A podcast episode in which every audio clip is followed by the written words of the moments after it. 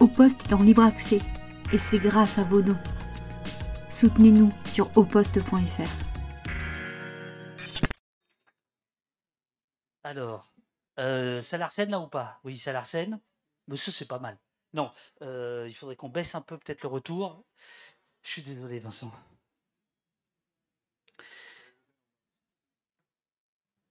Est-ce que c'est bon ou pas? Attends. Est-ce que le chat peut me dire si c'est bon ou pas? Parce que là, euh, là, il y a du son. Ouais, c'est bon. Euh, il y a du son. Tac, tac. Je dirais même la technique est, le problème. Euh, merci le chat.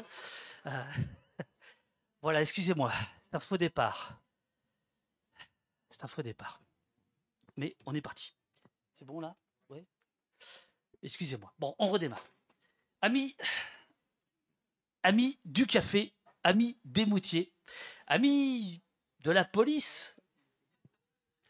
Et oui, et c'est pour ça que je suis si triste que Serge soit parti euh, nourrir ses poules plutôt que d'écouter euh, quelqu'un qui va essayer de vous convaincre des bienfaits de la police. La police révolutionnaire 1789, une époque où la police n'était absolument pas celle que nous connaissons. J'ai dit une connerie? Non, non, c'est.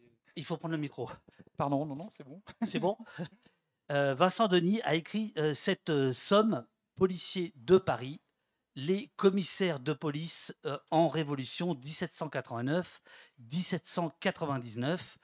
Et d'une certaine manière, ça nous parle, euh, ça nous parle d'aujourd'hui, ça nous parle de la police, du rapport euh, que le peuple, le bon peuple que nous sommes, surtout ceux qui sont sous le chapiteau, et non pas euh, les, riches hein, qui ont des, places comme ça au balcon, hein, sous, les, voûtes. Donc je m'adresse au peuple. Voilà, il y a toute une relation entre le peuple et, la police. Alors, j'avais fait des efforts pour la parité.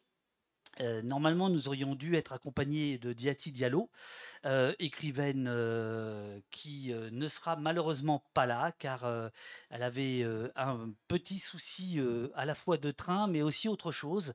Elle nous a prévenu cette nuit dans un email assez joli. Euh, je lui ai demandé l'autorisation de vous lire juste une partie de, son email. Elle me l'a accordé il, y a quelques, minutes, donc je vais, je vais vous le lire. Diati Diallo a écrit au seuil un livre intitulé Deux heures, euh, pardon, Deux secondes d'air qui brûle et qui raconte en fait des émeutes imaginaires, mais qui ressemblent de manière assez foudroyante aux émeutes que nous avons connues. Et euh, euh, mon concept, mais qui tombe totalement à l'eau, c'était d'un côté d'interviewer euh, une, une romancière des émeutes et de l'autre un historien de la Révolution. Donc nous n'aurons que la Révolution cet après-midi, mais je vous lis ce que Diati m'a écrit. Donc c'est, c'est, c'est, je ne sais pas si vous avez lu son livre, qui est un livre vraiment très beau, très bon en termes de, en termes de style, de, de très, très, d'oralité, de musicalité. Elle, euh, elle m'a écrit Les dernières semaines, depuis les images de la mort de Naël et l'intensité des réactions fascistes qui ont suivi, ont plongé plus d'un d'entre nous, d'une d'entre nous, à commencer par les non-blancs, qu'elle est, euh, de milieu populaire, dans un état de sidération, d'impuissance, et pour ma part, j'ai tout simplement progressivement pété les plombs face au nombre et à la nature des sollicitations commentaires qui nous ont, qui m'ont été faits. La conséquence, c'est que ces jours-ci, euh, dès que je dois parler du ou lire des extraits du livre, je suis au bord du malaise. Voilà, donc euh, c'est sa manière, euh, Diati Diallo, de, de vous présenter ses, ses excuses euh, concernant euh, sa, son, absence. À la, la Révolution, la police du roi fut chassée par celle la police du roi fut chassée par celle du peuple.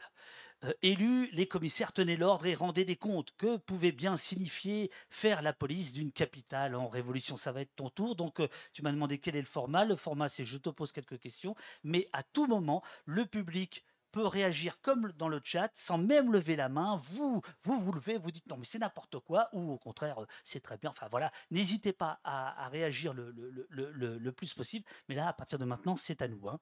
Euh, donc, donc, euh, que pouvait donc bien signifier euh, faire la police d'une capitale en révolution? Quel visage les commissaires ont-ils donné à la police révolutionnaire? L'expérience dura dix ans, elle fut tumultueuse et passionnante.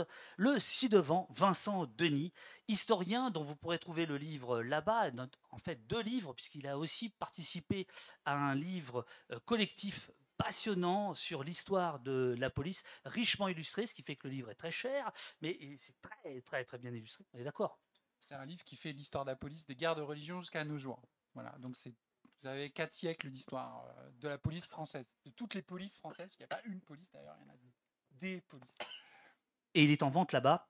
Et euh, vraiment feuilletez-le parce que il est, il, est, il est passionnant. il y a évidemment un chapitre sur la Révolution, mais là, on va rentrer dans les, euh, dans les euh, détails.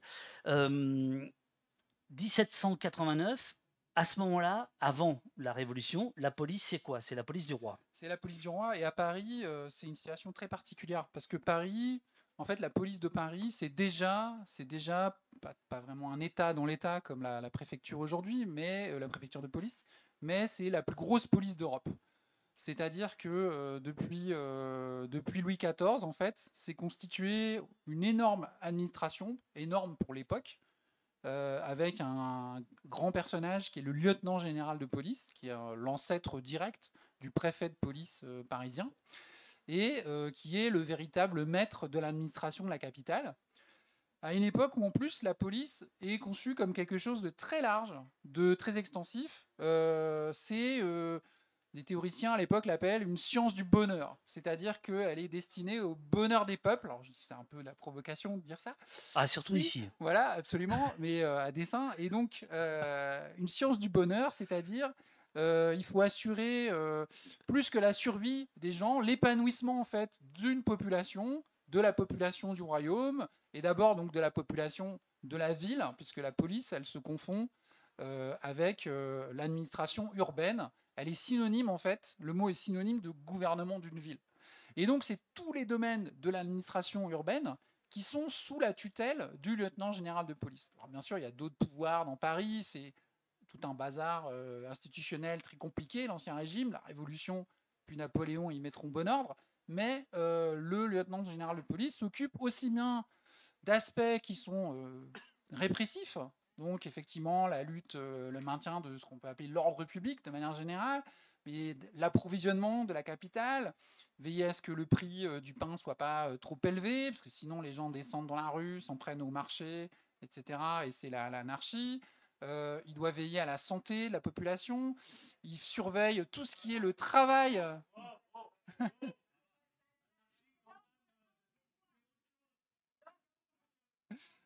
C'est ce que les. Alors, c'est ce que la. C'est l'expression euh, du lieutenant de police à l'époque, hein, parce que le terme est utilisé dans ce sens-là. Voilà, j'ai pas dit que c'était l'anarchisme. Voilà, je ne confonds pas. Et euh, il y, aura d'autres époques. Pendant la Révolution, il y aura aussi des gens qui vont être taxés d'anarchistes ou d'antisocial aussi. C'est les, termes qui sont synonymes en fait. Et euh, donc, c'est, mais aussi donc de, des nourrices il y a tout un système donc euh, pour que les, petits Parisiens euh, soient, euh, soient nourris au lait, pas maternel, mais envoyés en nourrice, etc. bref, le lieutenant de police, donc, il est à la tête de ça, de tout ce qui est la police du travail aussi, qui est un domaine extrêmement important, avec les corporations, avec aussi des milliers de travailleurs libres, comme on dit, mais qui sont, qui sont aussi surveillés par, la, par la police. Et il s'appuie sur tout un, réseau d'auxiliaires alors certes, beaucoup moins important que les 20 euh, 000 à peu près fonctionnaires euh, qui dépendent de la préfecture aujourd'hui. Donc, euh, mais c'est quand même voilà, plusieurs dizaines de, secrétaires dans des bureaux, des commissaires de police, dont je reparlerai, qui sont des personnages très importants. Il y en a 48 à Paris à cette époque-là, et qui sont des sortes de magistrats de, proximité, qui sont à la fois enquêteurs criminels, mais surtout qui règlent en fait les différends entre les Parisiens, qui euh, inspectent euh, le bon état des rues, euh, qui font, selon les qui obéissent aussi à des missions qu'on leur que leur demande le lieutenant de police, qui peuvent être certains ont des domaines déjà très spécialisés. Et ça, c'est un grand des, des, grandes spécificités justement de cette organisation policière parisienne au XVIIIe siècle, c'est sa professionnalisation et sa spécialisation. Donc il y a un, commissaire qui s'occupe euh, euh, qui donc euh, de l'approvisionnement. Vous avez un commissaire qui s'occupe des livres interdits, de la Bastille bien sûr, commissaire qui s'occupe des étrangers, etc., etc. Et à côté de ça, vous avez aussi ce réseau d'inspecteurs 20 personnages qui sont en fait, non pas leurs inspecteurs de police, c'est la face obscure de la police parisienne à l'époque. Les commissaires, c'est la face visible. Le commissaire, il est en robe de magistrat, euh, il a un hôtel euh, voilà, euh, où on peut aller librement, y compris la nuit, pour aller demander justice, etc. Et les lieutenants de police, justement, il a un Rio pour ouvrir ça. Il a un Rio. Alors, il n'a pas un Rio, mais on mieux peut l'identifier. Beaucoup mieux. Il est parfaitement, ouais, absolument. C'est-à-dire que c'est des personnages qui sont identifiables, qui sont totalement, trans, voilà, totalement visibles. Il instrumente avec sa robe, il travaille avec sa robe de magistrat. Il a un greffier avec lui il est parfaitement reconnaissable dans la rue. L'inspecteur, c'est l'inverse. L'inspecteur, il est, même s'il a pignon sur rue, il y a une adresse, etc., c'est un personnage qui est en bourgeois et qui est, fait là, qui est là pour, euh, pour infiltrer en fait les milieux euh, que la police parisienne veut surveiller. Et ça a été créé au début du XVIIIe siècle pour ça. Donc les inspecteurs, ils sont en charge de la surveillance de toutes les populations mobiles qui sont dans leur quartier. Ils, ils se partagent l'espace parisien. Et il s'occupe en particulier des, lieux d'accueil la nuit, donc euh, les, hôtels, les auberges et surtout les chambres garnies, c'est-à-dire un peu l'ancêtre des R'n'B où euh, les gens pouvaient loger donc pour une nuit ou parfois pour des mois, mais euh, qui n'étaient pas des vrais professionnels de l'accueil. C'est très surveillé par la police qui soupçonne toujours les, choses les plus épouvantables de s'y dérouler. Et aussi, ces inspecteurs, ils sont en charge, pour certains, de la police criminelle, d'autres de surveiller certaines catégories de la population. Donc on a un inspecteur qui s'occupe par exemple de la, présence des juifs à Paris, hein, euh, d'autres qui s'occupent euh, de, la prostitution, etc. Et ils sont à la tête, en fait, euh, de tout un petit monde qu'on commence à voir apparaître, bon, c'était pas dans les archives, de, de commis, d'hommes de main. ça va depuis un personnage qui semble être une sorte de secrétaire, euh, d'autres qui sont chargés des filatures, jusqu'à des, auxiliaires beaucoup plus occasionnels, qui sont plus proches des, des indiques, et qui sont recrutés euh, dans les milieux criminels. C'est-à-dire que la, une, caractéristique très ancienne de la police parisienne, c'est eux qui ont inventé très largement euh, ça, je pense, c'est le retournement de petits criminels qu'on va chercher dans les prisons, et bah, on laisse la, justification, c'est laisser les, on laisse en liberté les petits pour attraper les plus gros.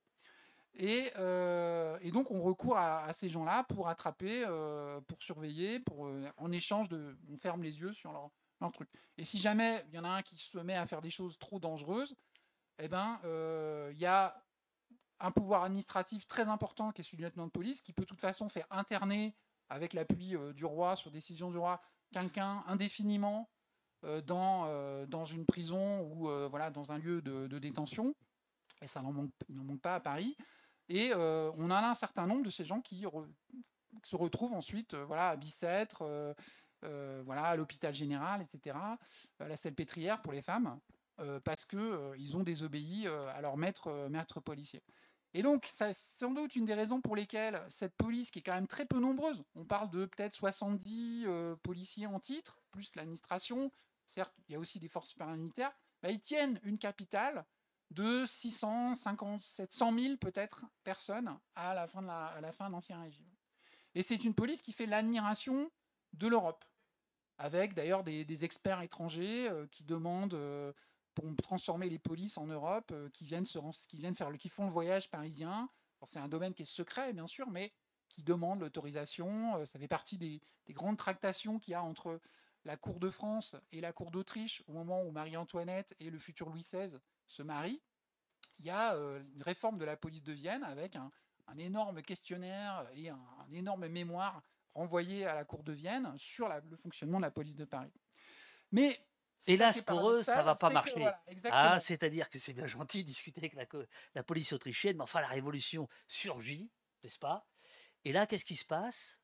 Euh, Ce que tu appelles la police euh, citoyenne, 1789, c'est-à-dire qu'en fait, dès euh, la Révolution, il y a la mise en place d'un nouveau système policier euh, par les révolutionnaires.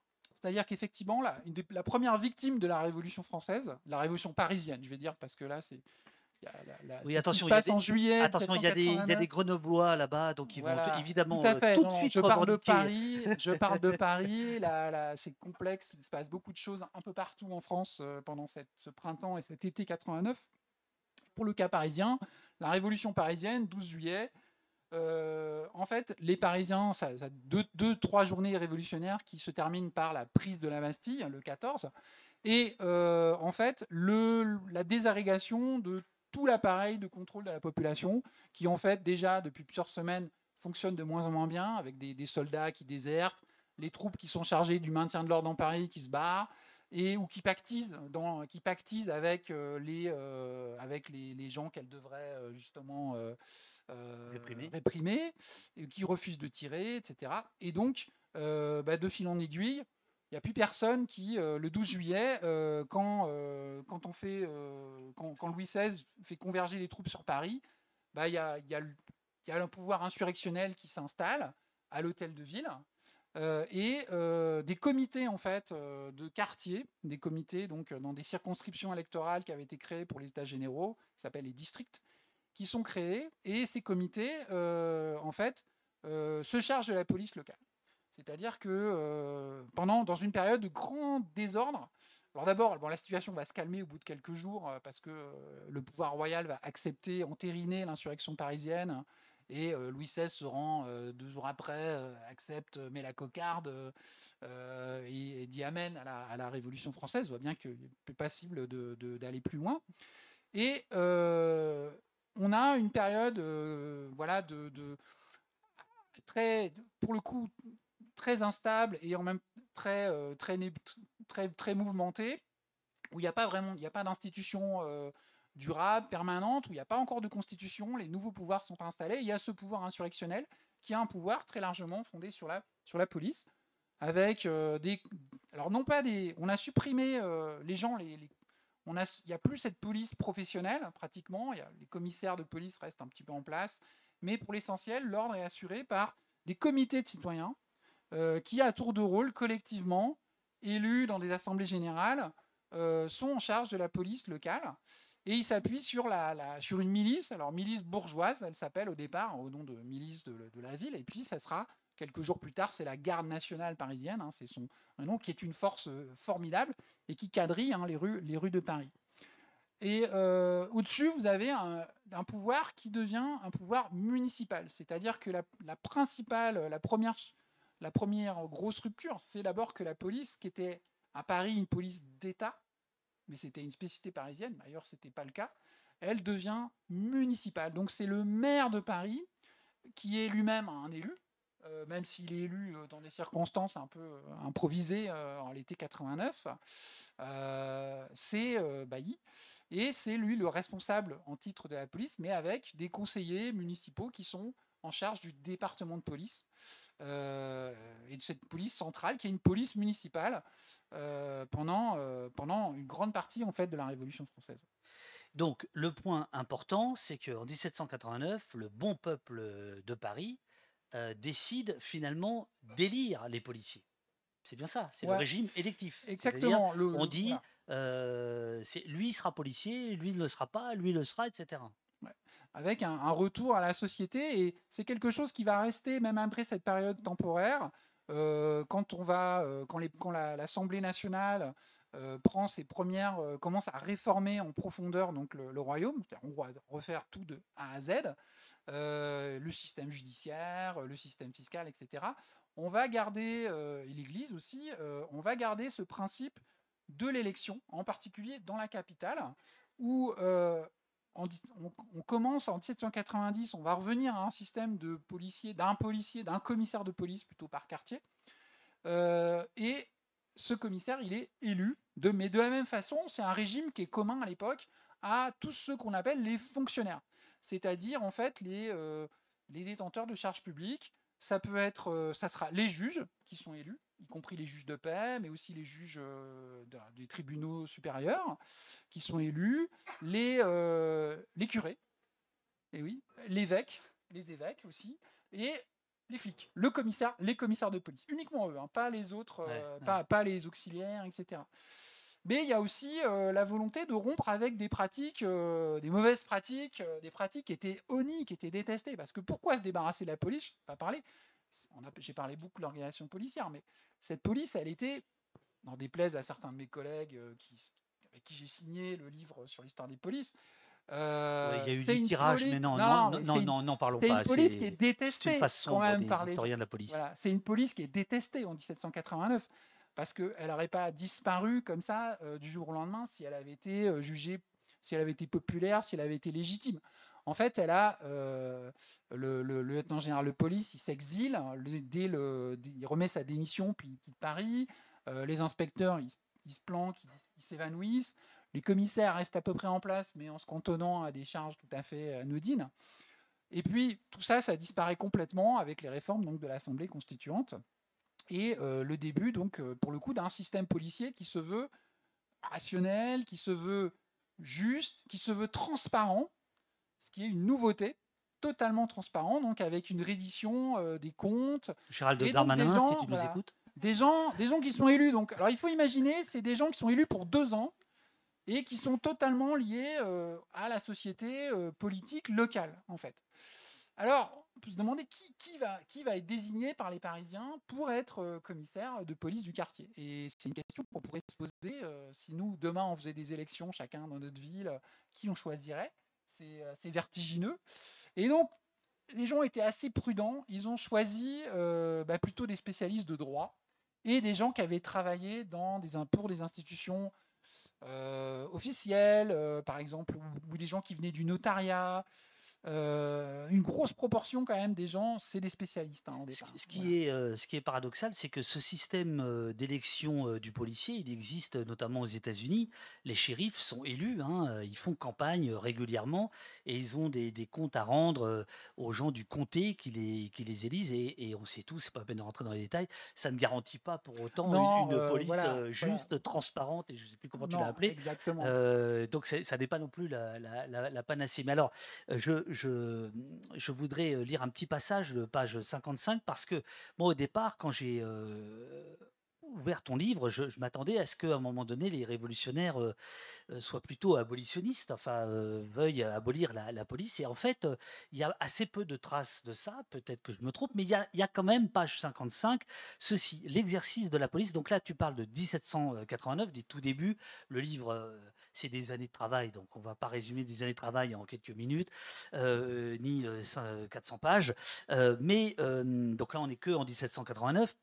L'exercice de la police écriture par les commissaires de district, donc qui sont de quartier en fait, à tour de rôle représente l'alternative la plus radicale, une police sans policiers, comme corollaire de cette destruction programmée d'un corps de professionnels, les plus maximalistes demandent la suppression de toute exigence de formation juridique ou de compétences préalables, s'en remettant implicitement au bon sens et à l'exécution docile des lois et règlements. C'est le seul moment où j'ai l'impression qu'il euh, y a euh, une idée chez les révolutionnaires qui est de dire on peut se passer de la police et on peut se passer de ces pratiques.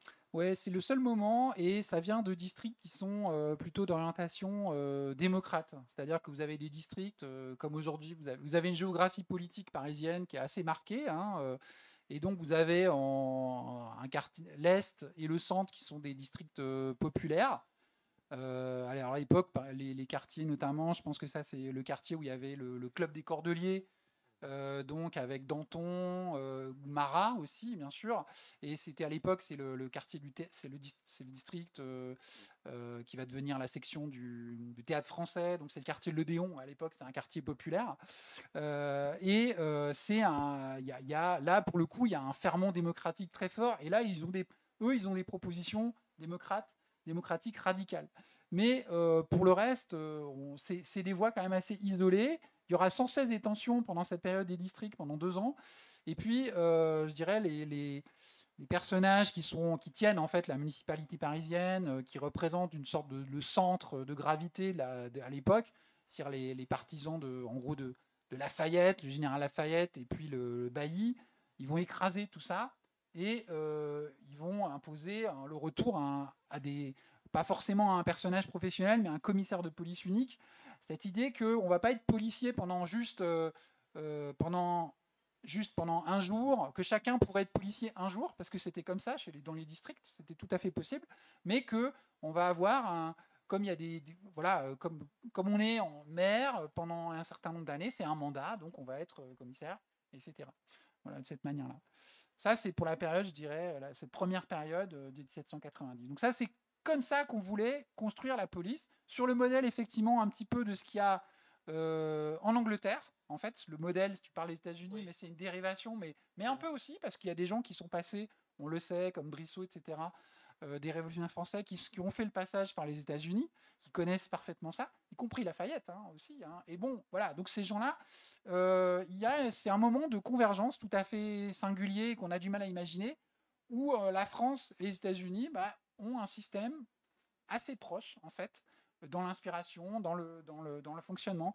C'est aussi dans, au niveau judiciaire, par exemple, pendant des années, il y aura ce qu'on appelle un jury d'accusation. C'est l'équivalent des grand jury qu'on a aux États-Unis encore aujourd'hui, c'est-à-dire des citoyens qui décident de mettre en accusation. Là. C'est tout à fait dans cet esprit-là que ces choses font. Et puis, bah, la suite du bouquin, c'est le divorce, c'est-à-dire comment est-ce qu'on va Attends, attends, attends, avant, ça, parce que là, je vois bien que tu veux pas parler des faces sombres de tes amis, mais puisque nous sommes aux écrits doutes et que ici nous aimons la littérature, j'aimerais quand même que tu nous parles de ce que tu appelles l'obsession de la police parisienne en 1789, les imprimés incendiaires ah, t'es mal là.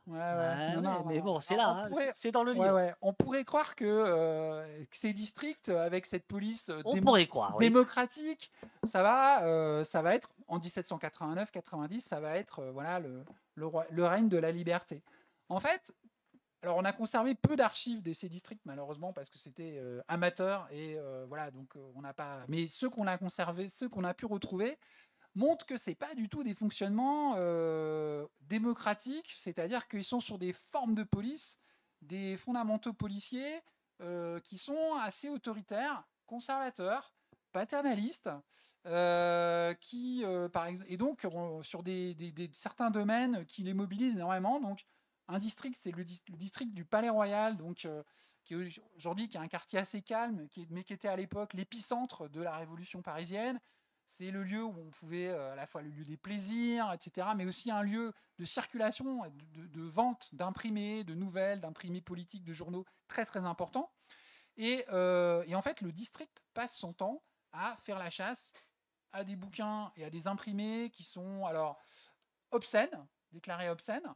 Il y a l'immoralité, mais aussi euh, à tout ce qui peut troubler l'ordre public, c'est-à-dire en considérant, alors avec une interprétation de la loi qui est tout à fait euh, spécieuse, mais euh, c'est pas une liberté totale d'expression, c'est l'interdiction, la confiscation de journaux, d'imprimés, au motif que ils peuvent déclencher des troubles.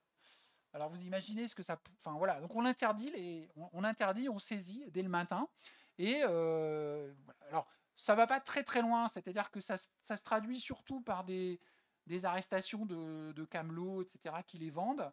Euh, les auteurs, les éditeurs, voilà, sont assez obscurs et sont pas forcément, sont, rarement inquiétés en fait. Ce qui fait du coup, ça, ça continue, ça reprend de, de, plus belle. Ça fait partie d'une politique, une police qui n'est pas non plus d'une efficacité euh, redoutable. Voilà. Et, et, dans le même quartier, il y a, euh, c'est juste pour le plaisir de t'entendre en parler, la bataille des théâtres. Alors ça aussi, les théâtres deviennent un lieu d'affrontement politique à mesure en particulier que la révolution, qu'il y a des camps politiques qui se structurent en partir de 1700, surtout en 1791-1792, on a euh, un des lieux d'expression politique où on s'affiche, c'est les théâtres. Et donc, euh, il y, a des moments dans les pièces qui, sont politisés par le public, où on vient, par exemple, on sait un personnage va dire un truc qui fait penser à euh, la démocratie ou l'autre roi, et on va faire la claque, voilà. Hein. Et alors, les gens chantent, ils, guettent ce moment-là, etc. Et alors, les, bah, les policiers, le, les policiers locaux sont obligés d'intervenir. D'abord, ils surveillent le théâtre, ils ont le droit d'aller gratuitement dans les théâtres, etc., pour surveiller les, les, les, représentations. Armés Et puis, alors non, ils sont pas armés. Ah, ah Parce que maintenant, ils prennent le train ah, non, non, y a pas gratuit s'ils sont armés. ouais. Non, non, non, non, pas de policiers armés. Ah oui. Pas de policiers armés. Il y a des, il y a, en revanche, il y a une milice qui, elle, est armée, mais le, le commissaire, jamais. Et Ah. euh, ils se retrouvent en fait ces gens-là pris entre deux feux, euh, entre d'un côté, parfois entre les deux camps selon le- la, période. mais hein, surtout, ce que, tu, selon la- attends, ce, que, ce que tu racontes, c'est que euh, les, les théâtres sont l'objet de, sans mauvais jeu de mots, de théâtres d'affrontements euh, violents entre révolutionnaires, anti-révolutionnaires. Enfin, c'est physique. C'est Oui, oui. des bastonnades de, de fous, quoi, Ouais, mais des assemblées générales aussi, où autour des théâtres. euh, voilà, le théâtre, euh, donc il y, a souvent la, la, mi- la ministre qui a le droit d'envoyer des, des gardes en fait pour, éviter qu'il y ait trop de désordre. Euh, voilà, ça fait partie effectivement des. Il y a des quartiers où elle rentre, il y a des rues où elle a du mal à rentrer aussi dans Paris parce que trop, voilà, elle n'est pas, ju- pas jugée désirable. Donc même s'il y a cette forme de légitimité démocratique, bon, d'ailleurs on peut en discuter, mais qui est quand même relativement faible, parce que beaucoup de gens vont pas voter. Il y a encore un suffrage qui est très largement. Le suffrage est censitaire, donc en fait il y a ouais. seulement une fraction de la population qui peut voter, participer. Il y a une grande partie de la population qui est exclue quand même de la participation politique jusqu'en 1792 en fait. C'est d'ailleurs une des raisons pour lesquelles il y aura une... la, la- la République. Mais cette première partie, euh, cette monarchie constitutionnelle, elle est, euh, elle est bourgeoise, pour le dire vite. Et, euh, les gens ont bien conscience que, euh, les commissaires euh, qui sont des modérés, sauf exception, et puis cette milice, elle n'est pas là pour, pour leur bien, mais plutôt pour conserver quand même les intérêts des possédants, pour assurer, pour éveiller que la révolution dérape pas trop, et puis que cette, monarchie des propriétaires, bah, elle reste tranquille dans une ville qui, qui effraie, qui a un chaudron, avec en plus des bouts de feu comme euh, Marat, donc l'ami du peuple, qui fait un, journal euh, extrêmement violent, euh, avec des attaques à dominem, euh, des, Ah, tu des l'aurais appels au arrêté, celui-là. meurtre, etc. Celui-là, tu l'aurais arrêté. Non, non, je l'aurais Ah pas arrêté, vois, mais, voilà, il y a des, y a des défenseurs comme Danton, etc. Mais voilà, et puis, mais on a des gens à l'extrême, à l'extrême droite qui sont tout aussi violents, qui euh, voilà, qui, qui sont à l'Assemblée nationale aussi, euh, qui attaquent. Et puis euh, voilà, donc il y y, y a- des affrontements politiques qui sont essentiellement verbaux quand même, mais très très très théâtraux, mais très violents. Donc voilà, et quelquefois des, des- des duels, des combats singuliers aussi. Alors, ce que, ce que je propose, c'est on va, on va continuer sur l'évolution à grands traits donc, de ces dix, dix années absolument incroyables où euh, on va voir qu'il y a des, mo- des modifications euh, presque de, mois en mois, mais je voudrais quand même rester sur un- une chose euh, qui nous reste, puisque ça fait partie du bloc constitutionnel français, c'est l'article 12 de la Déclaration des droits de l'homme et du citoyen. La garantie des droits de l'homme et du citoyen, donc ce sont les révolutionnaires hein, qui, écrivent ça, nécessite une force publique. Cette force est donc instituée pour l'avantage de tous et non pour l'utilité particulière de ceux auxquels elle est confiée. Donc cette phrase, c'est ce qui guide, on va dire, la République française, la Constitution. Donc on voit bien qu'elle est, en quelques mots, elle, dit énormément de choses. Elle parle de euh, choses publiques. Donc force publique, ça veut dire au sens, tu me diras si je me trompe, révolutionnaire du terme, la publicité, c'est-à-dire que ça doit être ouvert, ça doit être transparent, c'est-à-dire qu'il doit y avoir des rios, on doit savoir au nom de quoi et comment telle ou telle enquête est faite, et, et- etc. L'avantage de tous, c'est-à-dire au service du public et non pas de l'utilité particulière de ceux auxquels elle est confiée, c'est-à-dire ni Louis XVI ni Darmanin. Bien. Euh, Qu'est-ce que les révolutionnaires qui ont écrit ça, qui ont en quelques semaines écrit ça, enfin, espèce de truc euh, dingue, qu'est-ce que tu penses qu'ils euh, observeraient aujourd'hui sur la police d'aujourd'hui? Je sais bien que les Oui. historiens n'aiment pas non, parler non, de... si, Enfin, si. il faut prendre des risques. Alors, donc, Bah, Pour ça, moi je suis là, je suis venu pour ça, donc euh, pour faire un cours d'histoire. Euh, sur, Alors, cet pense- article 12, je pense qu'il verrait l'échec, euh, l'échec absolu de, de certains, de, de cette aspiration, euh, effectivement, euh, de cette aspiration à la publicité. C'est-à-dire que la, la transparence et le secret sont quand même. voilà, le combat il est un peu- un peu inégal, donc la transparence elle est, elle est limitée. Alors la police n'est pas totalement. Heureusement, il y a des, recours, des choses, mais Néanmoins, même plus tard, quand on a instauré l'uniforme, par exemple, donc au 19e siècle, après la guerre nationale, pour justement instaurer plus de visibilité pour la police parisienne, on n'a pas beaucoup progressé. On peut pas dire en 125. C'est un euphémisme hein, de ce point de vue-là, parce que voilà, 200 ans, plus de 200 ans après, on a des policiers à cagoule. Et je pense que ça, ça choquerait, ça aurait choqué les, libéraux, c'est sûr. Parce que quand, ils écrivent ça, en fait, est-ce qu'ils ont en tête la police du roi dont as parlé, la lieutenance c'est-à-dire une police secrète de, avec, c'était pas la police, mais enfin les lettres de cachet, etc. Est-ce que c'était ça quand il disait il faut être transparent Ça veut dire il ne peut plus y avoir une police arbitraire qui déciderait, enfin qui, agirait au nom des, mmh, de l'ordre du Seigneur? Est-ce que c'était ça Oui, il y a une haine de ce qu'ils appellent une méfiance. C'est oui, le mot apparaît à ce moment-là, la bureaucratie, juste avant la Révolution. C'est-à-dire l'idée que la police, elle est exercée par des individus sur lesquels euh, qui sont nommés, alors qui sont en fait justement de, qui correspondraient à nous ce qu'on appellerait des, des personnels euh, de type administratif, c'est-à-dire des gens qui sont pas, euh, qui n'ont d'autre légitimité que le fait du prince, c'est-à-dire le, le, service de l'État ou le service d'un la nomination, qui sont nommés par un personnage au-dessus. Donc le voilà.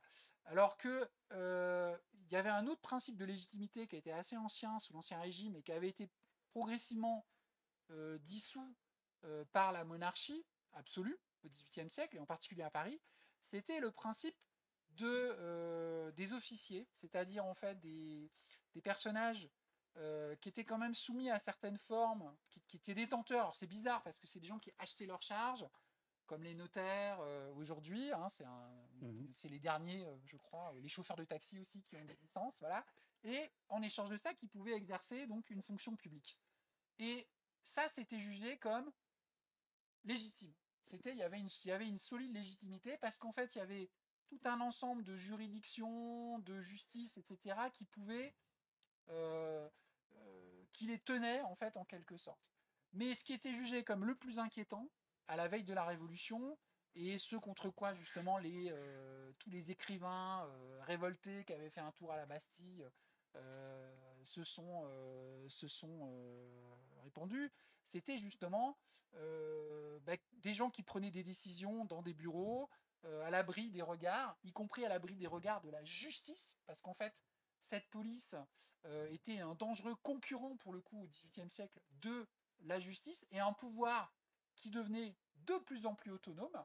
Et donc, la grande, le grand désir des révolutionnaires, je pense que c'est un, un leg considérable, hein, c'est la suggestion de la police par rapport à la justice. Et cette idée que euh, il y a cette phrase de la BCIS, pas toujours très populaire dans nos milieux, mais quand même, euh, qui dit. C'est quoi tes milieux, toi eh oh, oh, oh. Oui, mais c'est quoi tes milieux, toi La police, euh, la police, c'est c'est une fonction antéjudiciaire. c'est rien d'autre. C'est un début de la chaîne du pénal c'est pas un pouvoir autonome, ça peut pas être collaboration. Alors que maintenant, les syndicats pensent que c'est anti-judiciaire. Ils sont passés de hanté à anti.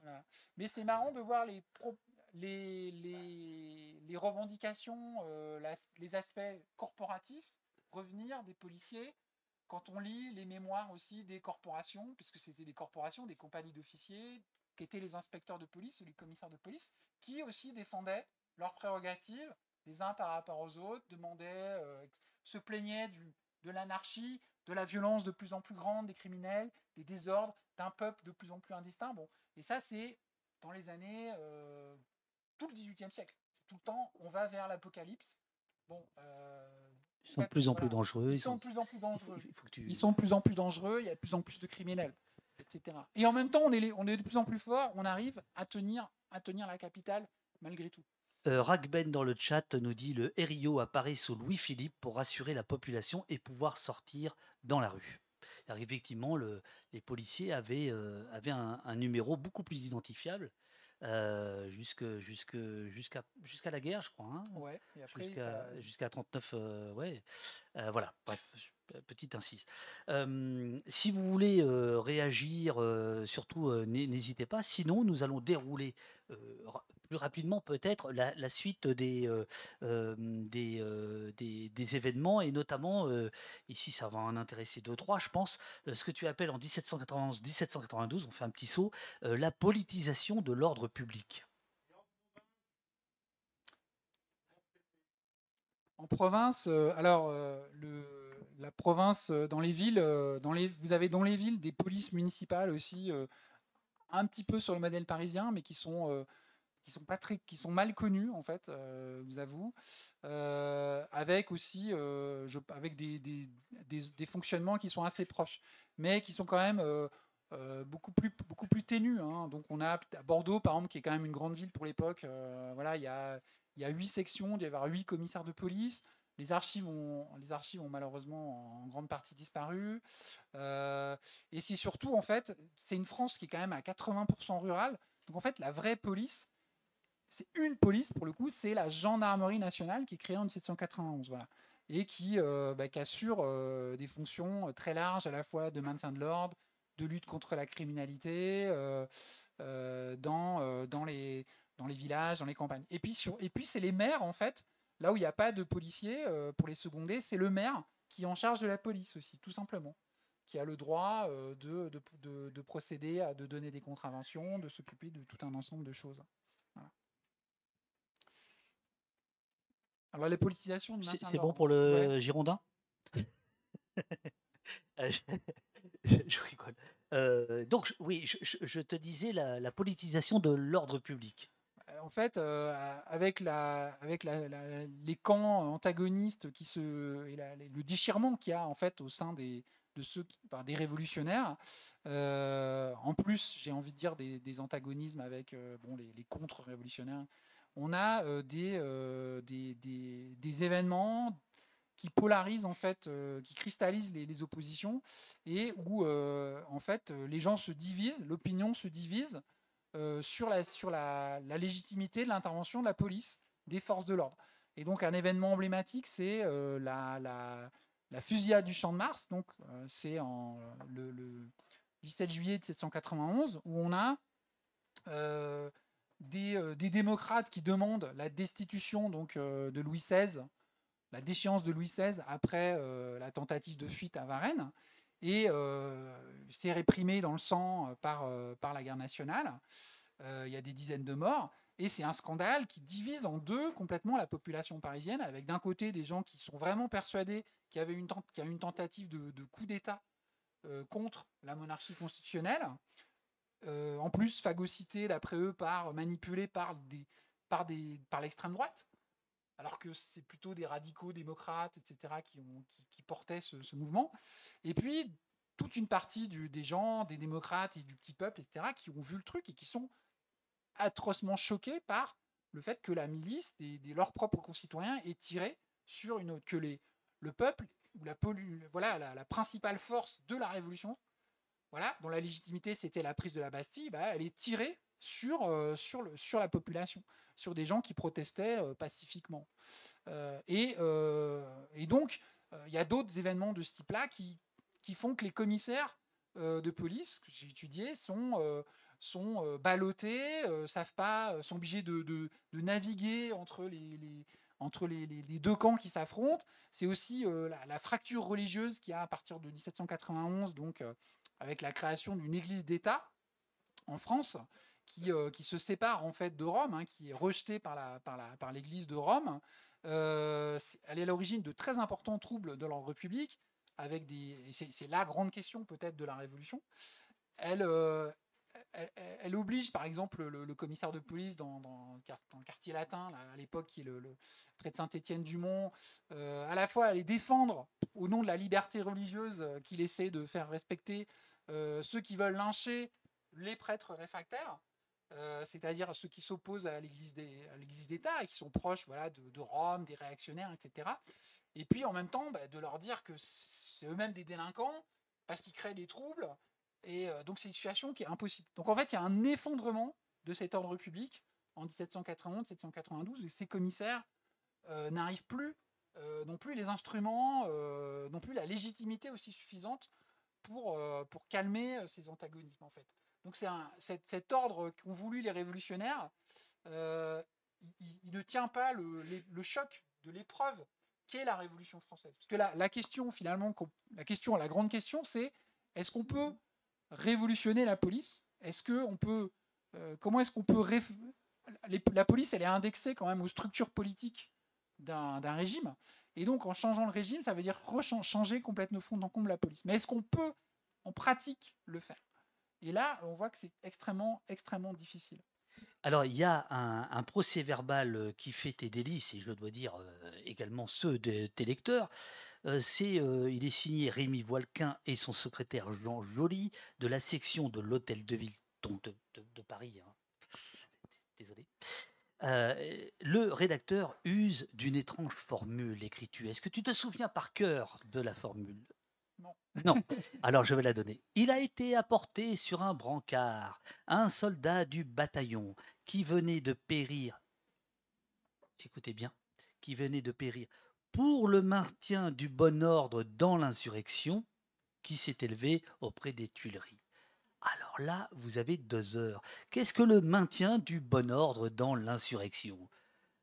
C'est quand même pas mal. Oui, euh...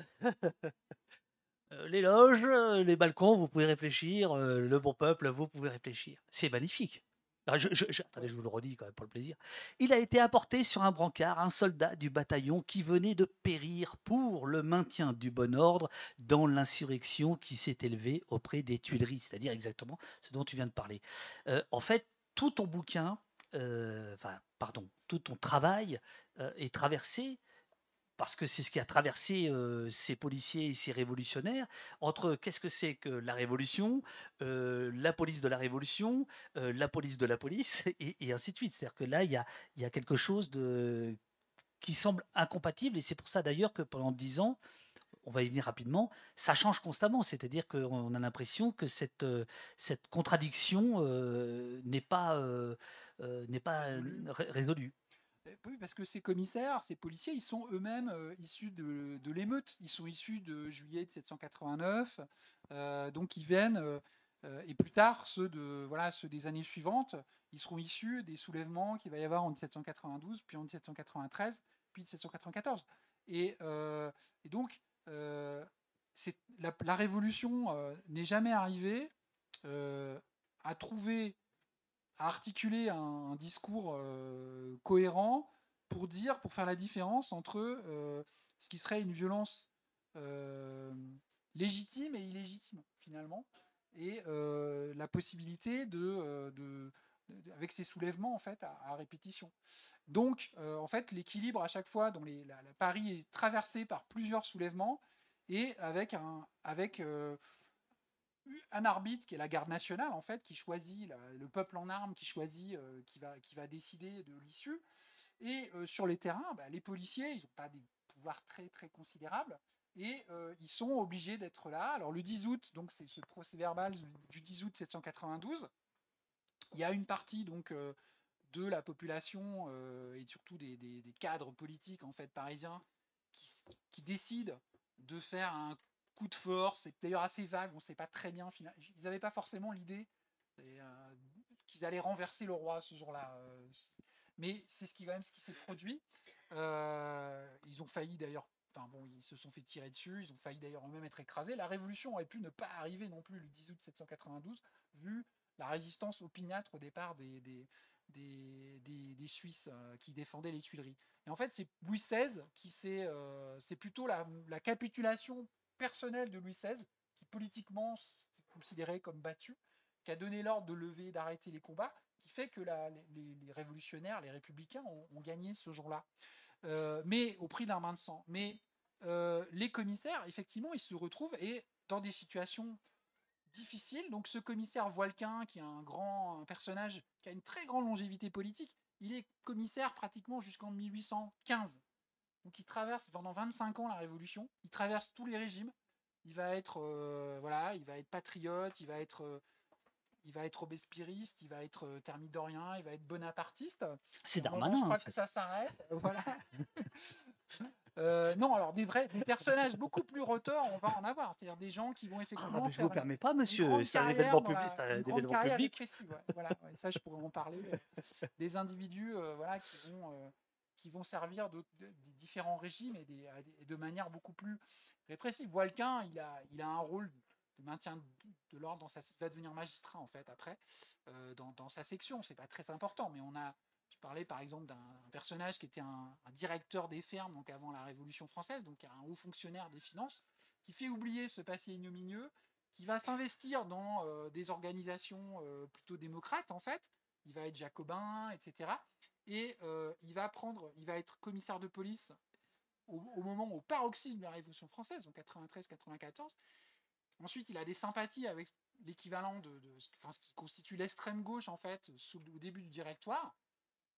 Euh, les babouvistes, en fait, hein, qui sont des, néo-jacobins qui vont préparer un coup d'État aussi contre le directoire. Il va lui-même être écarté à ce moment-là, mais il aura atteint euh, un. Il, sera devenu à ce moment-là, il est devenu un des, responsables de l'institution policière parisienne, un des grands maîtres de la police parisienne. Et c'est une carrière tout à fait, euh, extraordinaire en, quatre ans. Et il explique, il a des justifications au moment de la, fin de la terreur, au moment où, Robespierre euh, euh, est exécuté, euh, où on fait la chasse aux Robespierristes, il est quand même arrêté.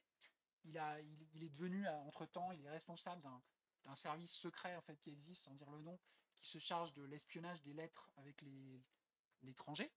Et euh, quand, il, il a une, il a une lettre dans son dossier, donc euh, Ah, micro, micro. il a une lettre dans son dossier qui C'est est marrant, dès que tu donnes des noms, tu euh, baisses le voilà, ouais, je baisse si le micro, voilà, peur de... Ils sont morts, des descendants. hein. Et euh, mais il y a un descendant de Voilquin qui existe. Oui, il est là-bas. Il est là-bas, il est fois. pas content. Tiens, vois, il lève la main. Et, euh, et ce type dit, euh, mais de toute façon, vous, saviez, comme moi, vous avez soutenu, vous avez soutenu ce qui se passait, vous étiez là, et vous savez comme moi qu'on n'avait pas le choix de faire euh, ça. Donc c'est pas la peine, fin de, fin de, fin de partie, c'est pas la peine d'aller me demander de m'expliquer. Je resterai droit dans mes bottes par rapport à, à ce que j'ai fait. Ça se termine comme ça. Alors, l'idée, c'est vraiment de, voilà, de distribuer la parole. Donc, n'hésitez pas à lever la main si vous voulez euh, le, le- micro pour euh, poser des questions. Et, et peut-être en attendant, veux-tu, sans faire un cours d'histoire, rapidement nous dire, euh, puisque tu arrêtes ton, ton, ton livre sur 1799, donc dix ans plus tard, c'est-à-dire, là, je vais dire un truc qui va horrifier tout le monde, euh, le- finalement, l'avènement de la police républicaine. C'est à peu près ça. Alors, républicaine, euh, non, parce qu'on est en République avant. hein, on est en République dès 1792. Alors, on passe par plusieurs étapes. En gros, il y a une étape, on va dire, très démocratique, qui est celle de 92-93, où il y a la proximité qui est maximale entre les citoyens et les policiers. C'est-à-dire que là, il y a un suffrage qui est universel, hein, même si, voilà, sauf pour les femmes, bien sûr, etc.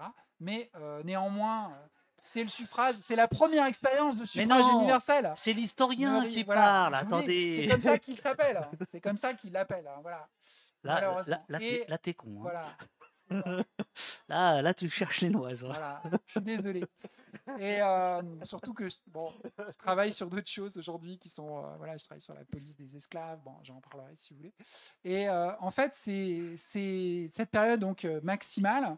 Elle va durer deux ans euh, où les commissaires, en fait, là, sont carrément vraiment plus. Ça fait plus penser à des, porte-paroles, hein, finalement, qu'à des policiers. C'est un tremplin aussi vers d'autres types de fonctions, euh, des fonctions politiques. C'est des gens qui sont très immergés dans, dans la société politique. Et euh, c'est des militants, pour beaucoup, en fait, des militants. Euh, par la suite, euh, à partir du directoire, en fait, euh, c'est alors là c'est un régime qui lui euh, c'est un régime républicain mais c'est une sorte de république euh, un peu autoritaire euh, une république euh, surtout qui est, qui euh, censitaire voilà qui, est conservatrice sur de très nombreux aspects et euh, surtout qui veut euh, c'est un des mots un des mots clés de l'époque je mets des guillemets comme ça vous savez que c'est pas mes mots c'est dépopulariser la révolution et dépopulariser la révolution ça veut dire virer le peuple de la révolution une révolution sans peuple. Une république sans peuple, c'est possible, le directoire va l'inventer. Et donc, on, supprime à ce moment-là ce principe électif, c'est la fin. Donc, il y a eu cinq ans de principe électif en France pour la police. C'est terminé. Et on n'y reviendra plus. c'est ce qu'ils appellent le gouvernement populaire hein, à cette époque-là. Et c'est synonyme, gouvernement populaire, c'est synonyme de, de, de la terreur, de l'horreur. Et donc, c'est quelque chose qui est absolument condamnable. Il est hors de question de permettre au peuple de faire sa propre police. C'est tout. Donc, ce sera des fonctionnaires des gens qui perdent d'ailleurs le contact avec euh, le, terrain, je dirais qu'ils ne sont pas forcément originaires du quartier, même si on va conserver une grande partie de ce personnel, mais euh, ceux qui sont euh, voilà, républicano-compatibles, etc. Et au gré des épurations, des, mouvements politiques, où le directoire a une expérience compliquée, c'est une période compliquée avec des, poussées à gauche, des poussées à droite, et le, choix des commissaires reflète aussi ces, oscillations politiques. C'est une période tout à fait passionnante qui est mal connue et qui ressemble par certains côtés aussi à la, nôtre, à celle qu'on connaît aujourd'hui. Donc c'est intéressant de ce point de vue-là. Et lorsque, avec une inflexion quand même conservatrice et autoritaire, très marquée à partir de 1797.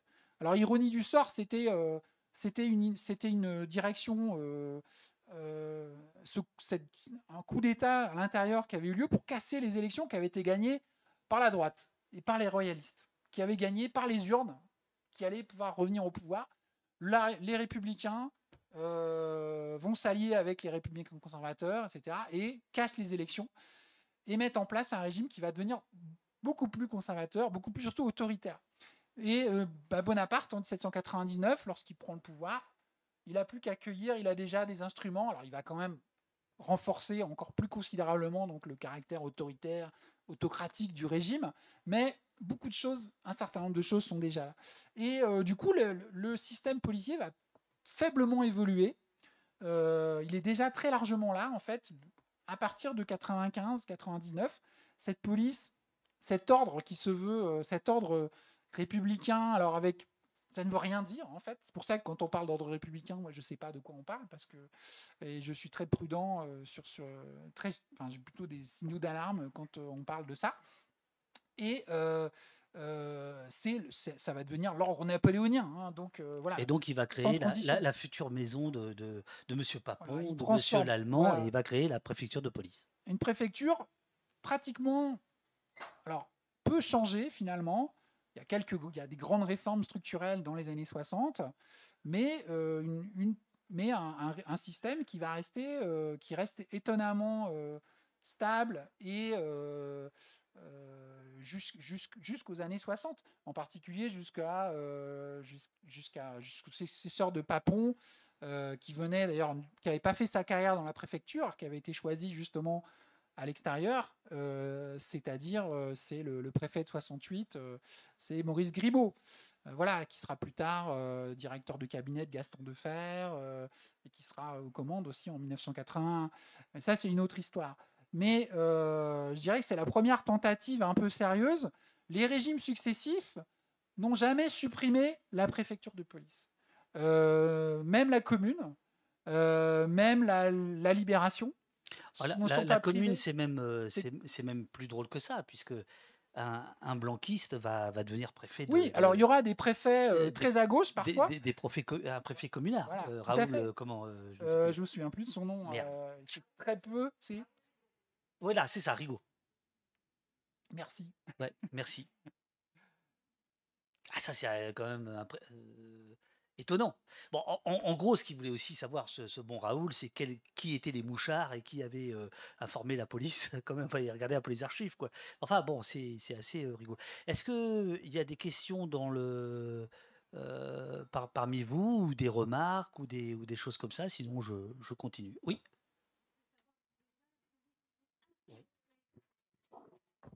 13-12, 13-12. Comme, comme ici, vous voulez dire oui, je voulais, juste savoir si la police était déjà infiltrée dans la population et comment. Bien sûr. Alors, en fait, c'est déjà la pratique. Euh, ça, c'est une tradition qui remonte à la police de l'Ancien Régime du XVIIIe siècle. Les inspecteurs, ils ont des, euh, gens infiltrés avant, bien avant 89 et euh, avec des résultats même en termes, voilà, notamment surtout contre la criminalité euh, ordinaire, en fait, les voleurs, etc. Et on le voit d'ailleurs dans les résultats aussi la, le nombre de procès criminels qu'il y a dans les années 1780 qui est en, en augmentation, c'est aussi qu'il y a un service de police judiciaire qui s'appelle à l'époque la Sûreté, qui est très efficace, qui est gratuit en plus, qui est offert. C'est une sorte de service de lutte contre le vol hein, qui, est, euh, qui est offert en quelque sorte aux Parisiens euh, par, euh, par la monarchie, qui est, assez unique en fait en son genre, à une époque où quand même les gens sont plutôt à chercher, quand ils se sont fait voler, c'est eux qui vont d'abord aller chercher les, les, voleurs et les marchandises quitte à aller ensuite dire à la police qu'ils ont trouvé le voleur et ensuite la police va faire le boulot. Mais il n'y a pas de, il avait pas de service vraiment de, police judiciaire ou d'enquête avant. Euh, l'infiltration, bien sûr, elle touche, elle, elle, se développe. C'est la grande obsession quand même des régimes politiques dès la Révolution. Et ça, les révolutionnaires, même dès 1790, 1791, ils ont renoué avec ces pratiques-là d'infiltration, d'espionnage de leurs adversaires politiques. Et ça, c'est euh, aussi euh, une activité essentielle au sein de la préfecture. Donc elle a son propre... les, les, services, d'abord c'est municipal, Ensuite, ça devient euh, euh, ce qu'on appelle le bureau central du canton de Paris sous le directoire. Puis ça, change simplement de nom, ça devient la préfecture de police. Il y a euh, des services entiers qui s'occupent essentiellement d'espionner politiquement, surtout dans un contexte de révolution permanente à Paris, les, les, gens. Voilà, et de surveiller cette espèce de chaudron. C'est la ville, c'est une des plus grandes villes d'Europe. C'est aussi une concentration explosive Paris de euh, la plus grosse population ouvrière d'Europe, concentrée, avec les institutions politiques d'un pays très centralisé. Et donc, bah, ça explique qu'en deux jours, vous avez une révolution, on peut changer, euh, on peut prendre le pouvoir comme ça, jusqu'en 1848. Après, c'est plus possible. Mais cette, cette, euh, cette combinaison particulière, elle explique le développement d'une grosse police très importante et cette, cette euh, anomalie qui est la préfecture de police en Europe et en France, c'est 20 000 policiers et au milieu du 19e siècle, il y a autant de policiers à Paris qui dépendent de la préfecture que dans tout le reste de la France, dans toutes les autres villes de France. Donc c'est un, une organisation énorme et ça explique aussi son, son inertie, euh, ses capacités de résistance y compris aux réformes de la police nationale, parce que c'est un, appareil, un, système qui est assez, qui est resté, euh, qui a été rattaché hein, quand même à la, police nationale dans les, dans les années 60, mais qui reste quand même très largement autonome, en particulier le préfet. Oui.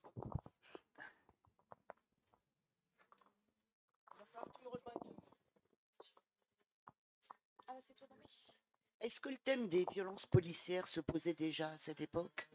Pendant la Révolution Oui. Alors pas de la même, évidemment pas thématisé comme, comme nous aujourd'hui, le, mot apparaît pas, mais on a, euh, quelques, on a effectivement euh, des, euh, des, des, gens qui vont, qui vont se plaindre parfois d'avoir été...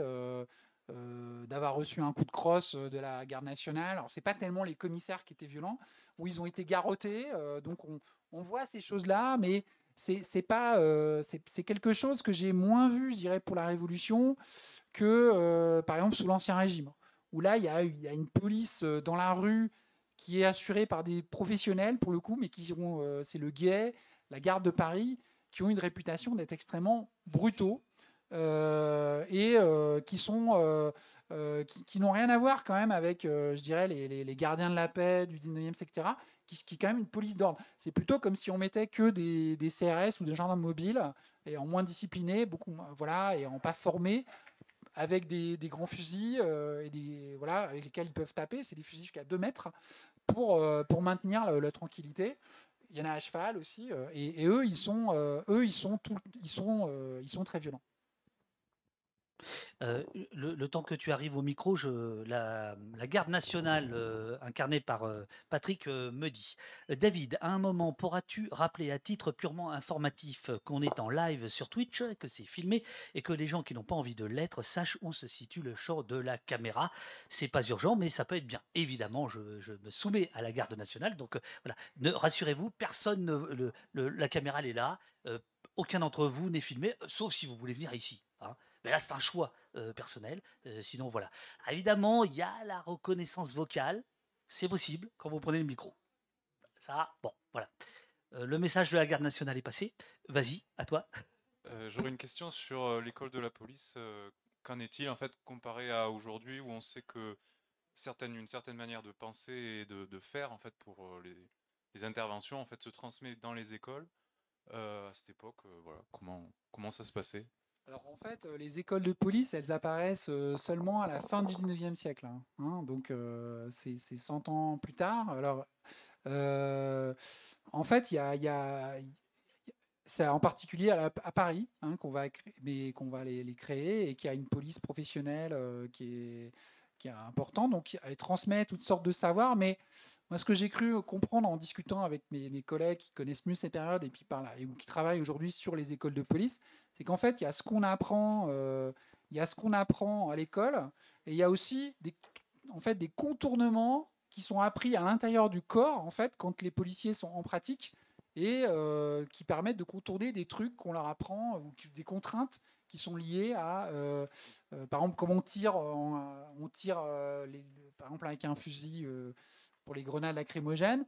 Bah, ils vont, collègues vont expliquer comment on peut le faire sans respecter vraiment les consignes, mais ça, c'est des choses qui se font en dehors de l'école. Alors, ça ne veut pas dire que dans les, hautes époques, il n'y a pas des transmissions de savoir. Alors, c'est assez. euh, euh, pour l'Ancien Régime, on est, mieux, euh, on est mieux renseigné, en fait, parce qu'il y a plus de stabilité. Et en fait, les inspecteurs de police, par exemple, ils ont un binôme. Ils, ont des, des gens qui sont en formation avec eux pendant un an, deux ans, ensuite qui vont prendre avant de prendre un poste. Voilà. On a des, des secteurs aussi où les commissaires de police vont être envoyés comme débutants, puis ensuite euh, dans Paris, puis ensuite euh, ils vont aller dans d'autres secteurs euh, et euh, ils sont comme ça pris sous la houlette, une sorte d'apprentissage sur le tas. mais avec sans doute des, des mécanismes de cooptation aussi qui ne sont, qui sont pas très très bien connus. Mais c'est un monde où on- il y a, la formation professionnelle passe pas par l'école en fait. euh, encore avant, euh, je dirais ça c'est vraiment un héritage plutôt du 19e siècle et même de la fin du 19e siècle. Ça se passe par un apprentissage sur le, sur le tas, dans les bureaux. euh, voilà. Tu prends une autre question Ah, bien sûr, ah bah, bien sûr. Non, on écoute. Enfin, en entendant l'histoire, c'est toujours, on est toujours, euh, je dirais, invité à essayer de trouver bah, des principes pour, bien sûr, qu'est-ce que pourrait être une police, qu'est-ce que pourrait être une police. Moi, j'ai entendu un certain nombre de principes. Le premier, c'est pas autant une question, mais c'est des questions que je me pose, euh, en fait. Ah oui. Le premier, donc oui, c'est une police qu'on peut contrôler.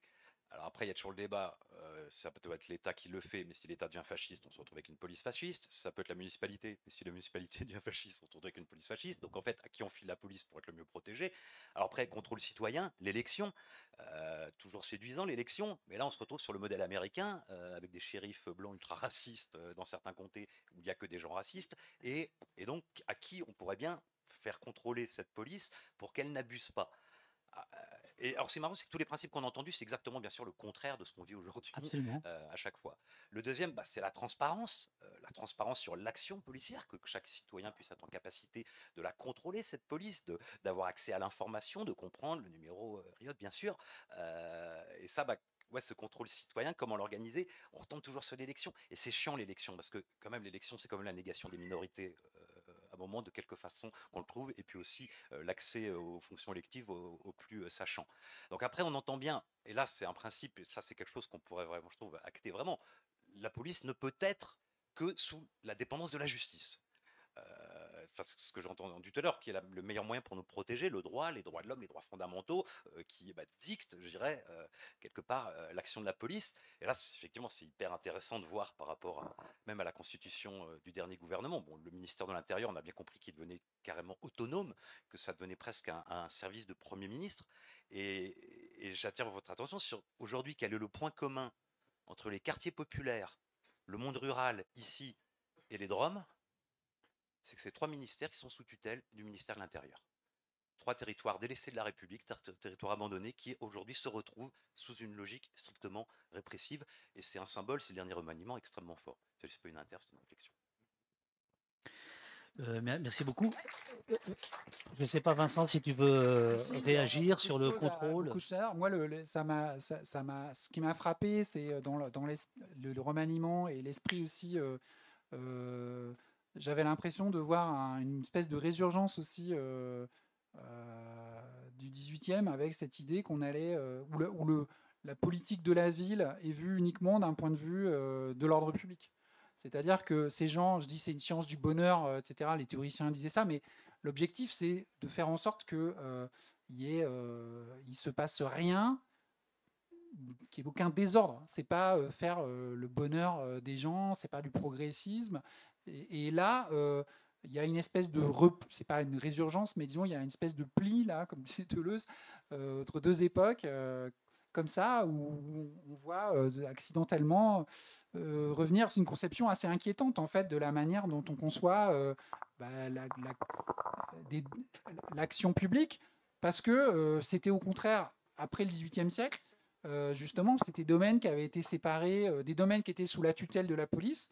La police s'est reconfigurée pour devenir un truc essentiellement voilà, auxiliaire de la justice et euh, voué à l'ordre public, à la répression euh, des crimes et des délits, etc. Et euh, les autres domaines, bah, c'est devenu les politiques sociales. Or là, si on revient à un grand périmètre intérieur, police, que deviennent les politiques sociales? Que deviennent, voilà, et effectivement, hein, c'est ce que vous, ce que vous dites, c'est-à-dire que c'est une, vision qui est beaucoup plus, euh, qui est avant tout, à- où le, le primat est donné à la sécurité, à l'ordre public, sur les, sur les politiques sociales, euh, sur l'émancipation, euh, sur le progrès social, ou le progrès économique et social aussi, où il est vu uniquement avec une finalité qui, est, qui est celle du maintien de la paix publique. Ouais, en plus.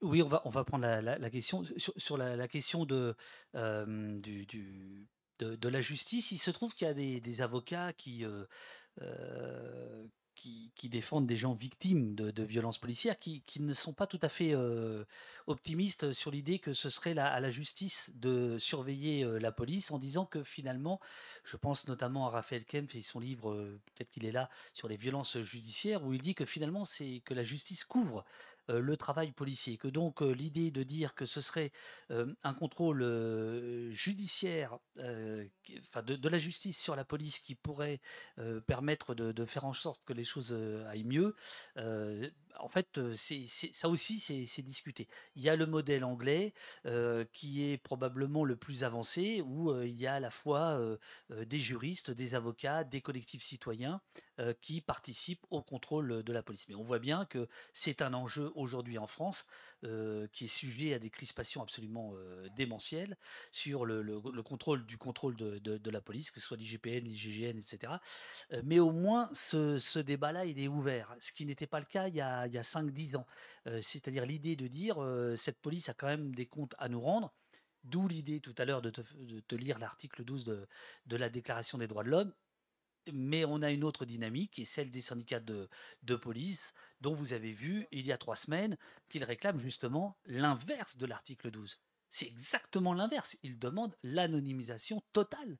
Alors qu'on a bien vu qu'il s'agissait d'une force publique, donc la publicité, etc., au service de tous et non de l'intérêt particulier de ceux qui l'emploient. Mais au moins, je dirais que, euh, en dehors de nos cercles, le- ce débat existe maintenant euh, et il est aussi nourri, je trouve, par les travaux d'historiens. C'est-à-dire que c'est très intéressant de voir en quoi on a gagné ou perdu par rapport à il y a 100 ans, 200 ans, etc. et de se situer euh, dans une chronologie. Voilà. Tu voulais ajouter un truc ou sinon il y a... Non, c'est bon? Il faut donner la parole aux gens. moi, je- Au peuple. Euh, Est-ce que vous pourriez présenter euh, les différentes sources que vous étudiez? Et notamment, euh, je, je m'interrogeais sur le fait, est-ce que vous avez des est-ce que vous étudiez des témoignages euh, de la population sur euh, l'impact des différentes polices que vous avez étudiées, des différentes structurations de la police, euh, le fait que ce soit par élection ou par nomination Est-ce que euh, vous avez pu retrouver et étudier justement différentes sources de... On a, alors on a, on a peu de témoignages extérieurs en fait. euh, c'est difficile d'avoir des, des- des boisseaux de sources euh, extérieurs, je dirais, euh, à, la, à, à la- à la, police en fait, euh, parce que c'est quand même assez ténu, donc c'est très dispersé, euh, quelquefois un petit peu la presse.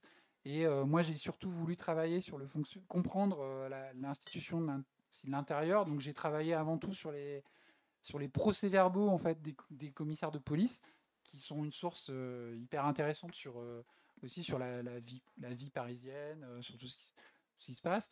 Et j'ai travaillé aussi sur les, bon, les, des, des instances de contrôle, alors qui sont tout à fait euh, accidentelles, mais il y a, il y a, euh, le comité de tutelle générale, en fait, qui est le, avec le comité de salut public, qui est un des grands comités qui, qui gouverne la France en- pendant la Révolution, qui a, euh, qui, a, ouvert de très nombreuses enquêtes pour des motifs politiques hein, sur, des commissaires de police et qui s'est révélé une mine en fait d'informations. Alors à, prendre avec des pincettes parce que euh, selon les périodes, euh, voilà, on est, euh, euh, euh, on, est qualifié d'ennemi du peuple. euh, euh, euh, donc quelques mois plus tard, la majorité a changé. Bon, les, gens sortent de prison, etc. Donc voilà, mais j'ai travaillé sur ces archives-là. Quelquefois des documents personnels de commissaires, des, mais justificatifs qui sont assez, d'ailleurs, assez quand ils sont en prison, ou alors quand ils sont, il y en a quand même beaucoup qui passent beaucoup de temps en prison à cause des, changements politiques, ou encore euh, au moment de à la fin de l'Empire, au moment de la Restauration, où, euh, en fait ils, demandent des droits à la retraite. Et là, euh, il y a des, ju- des, des- des justifications assez intéressantes au nom de, voilà, du maintien du bon ordre sans que ce soit aligné politiquement, qui s'adresse en général à un régime euh, royaliste, euh, tout en disant qu'ils ont été persécutés par Bonaparte et qu'ils ont été républicains ou royalistes. Enfin, c'est très compliqué. Et, euh, mais l'int- l'intérêt, c'est qu'il y a quelque chose qui, qui émerge, qui est une sorte d'espèce de, de, justification au nom du professionnalisme, sans qu'on sache très bien, en fait, ce que c'est qu'être un professionnel de la police. Parce qu'en fait, on ne peut pas définir, hein, il y a quand même ce caractère très particulier de la police, c'est qu'en fait, il n'y a pas de définition claire du contenu de ce que c'est la police sur le point de vue philosophique. Et donc, le débat il est perpétuellement ouvert sur ce que doit être le travail de la police, ce qui est de la, de la- les policiers, les syndicats qui vont dire ça c'est pas notre boulot, ça c'est notre boulot. C'est toujours, c'est un débat toujours ouvert et euh, avec des curseurs, un curseur qui bouge en fait en permanence. Euh, Il y a y a qu'à voir aujourd'hui, enfin pour ceux qui connaissent Paris, euh, qu'il y a des domaines entiers qui ont été abandonnés par la police, la circulation par exemple, ou euh, des choses de voisinage, etc. La police ne s'en occupe plus. Alors que ça, c'était considéré comme le cœur du métier euh, à certaines périodes, euh, et ça, ça ne l'est plus. Donc c'est très relatif en fait, Bien sûr. et éminemment politique. Donc C'est un peu dans le même sens euh, que la, la question des, des sources. Euh, J'aimerais bien plus d'infos sur euh, les rapports entre euh, les flics et la population euh, avant et après la Révolution, et notamment de savoir un peu qui la, police vise. Avec un peu cette idée qu'aujourd'hui, bah, il y a des populations qui sont très clairement visées, les jeunes hommes pas blancs, et du coup, un peu genre comment les flics imaginent leur mission et leur mission en termes de contrôle et comment ils ciblent des gens avant la révolution et après. Tout à l'heure, vous avez mentionné euh, qu'il y avait une police spéciale pour les juifs. Euh, J'aimerais bien en savoir un peu plus sur ce. Enfin, c'est un peu vague ce que je dis, pardon, mais Non, non, non. je veux bien plus d'infos. Voilà. c'est beaucoup, ça serait long. Je vous invite à regarder les, les livres euh, qui sont là et la synthèse notamment et ça. Mais qu'est-ce que je peux vous répondre? Alors, en fait, euh, par exemple, en- au début de la Révolution, les, les districts, et puis j'ai j'ai travaillé sur les, les- les premiers commissaires aussi de avant 92, où vraiment il y a, j'ai étudié ça très précisément. euh, en fait, euh, on voit très bien que le gibier de police, c'est euh, les étrangers. Ça ne surprendra, surprendra pas. Mais c'est les étrangers. Les étrangers à la ville. Ça ne veut pas dire. donc, c'est des gars, les jeunes, celui qui va finir en prison, parce que le commissaire a, a le droit de mettre en prison de sa propre autorité pour une, deux semaines, en attendant éventuellement un déferment. Mais voilà.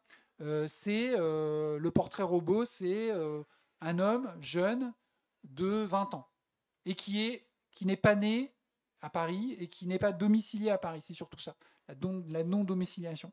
Et donc, celui-là, c'est un. Alors, ça tient aussi évidemment à, une insertion aussi dans, Paris qui est plus précaire. C'est des gens qui ont des difficultés à trouver du, travail, qui peuvent aussi basculer dans la délinquance, etc. Mais c'est nettement eux qui sont la cible de la police. Et d'ailleurs, il y a un, historien qui avait tra- un britannique euh, un peu fou que j'aime beaucoup, euh, qui s'appelle Richard Andrews, euh, mais dans l'oubli aujourd'hui, qui avait travaillé sur les juges de paix à la même époque. Et il disait, en fait, il y a un partage des rôles dans la section entre d'un côté le commissaire de police qui lui est chargé de la clientèle, de défendre la section, la population de la section contre les agressions extérieures, les, les fauteurs de troubles extérieurs, et le juge de paix, lui, il arbitre l'intimité des familles, les conflits entre les, gens dans la section, et il a un pouvoir énorme. C'est d'ailleurs le boss finalement de la section pour lui. C'est souvent les leaders politiques et qui tiennent d'ailleurs dans leurs mains le commissaire de police aussi.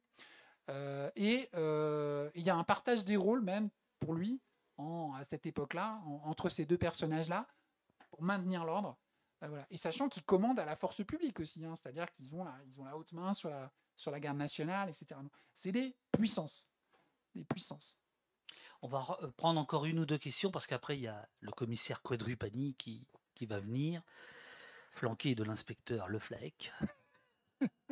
Euh, ma question est toute simple. À partir de quel moment, bon, on a beaucoup évoqué la police en tant que, stru- que structure, sa mission, etc. Mais à partir de quel moment ont été créés des groupes spécifiques de répression, tels que l'on peut les rencontrer parmi, euh, pour ne citer personne, n'est-ce pas, ni aucun, organi- euh, aucun organisme, les CRS, la gendarmerie maintenant, alors qu'auparavant c'était quelque chose qui c'était simplement du ressort des armées. Je crois que c'est M. Sarkozy qui a euh, trouvé cette formule-là. Et donc, ces groupes-là sont apparus à quel moment? Parce que dans l'histoire, il fut une période où le maintien de l'ordre à l'égard de, de mouvements importants constitués était confié à l'armée. Et me semble-t-il, euh, certains groupes armés se sont révoltés, ont empêché justement, n'ont pas répondu à, ces missions-là. Et ensuite, alors je ne sais pas à quel moment sont apparus euh, garde mobile, CRS, etc. etc. Et aujourd'hui, euh, Bravem, BAC, euh, parce qu'il ne faut pas les citer, bien sûr, hein, je ne les cite pas. Les, les- les- La gendarmerie nationale des départements, c'est son nom originel, c'est février 1791, hein, c'est la plus ancienne. Alors elle a, voilà, et, hum, si elle est passée dans le boisseau de l'intérieur, elle reste quand même rattachée organiquement à un statut militaire, donc l'é- l'évolution est assez, hum, pas si, considérable. Euh, ensuite, la, la la gendarmerie mobile apparaît euh, véritablement en 1921. Euh, elle est officialisée en 1925. Et puis, euh, les CRS, ils sont créés à la Libération. Enfin, il y a les GMR d'abord, qui ont disparu, les groupes mobiles donc, de réserve qui ont été, créés par, Vichy et ensuite qui deviennent les compagnies républicaines de sécurité, donc en 1900, euh, 1945.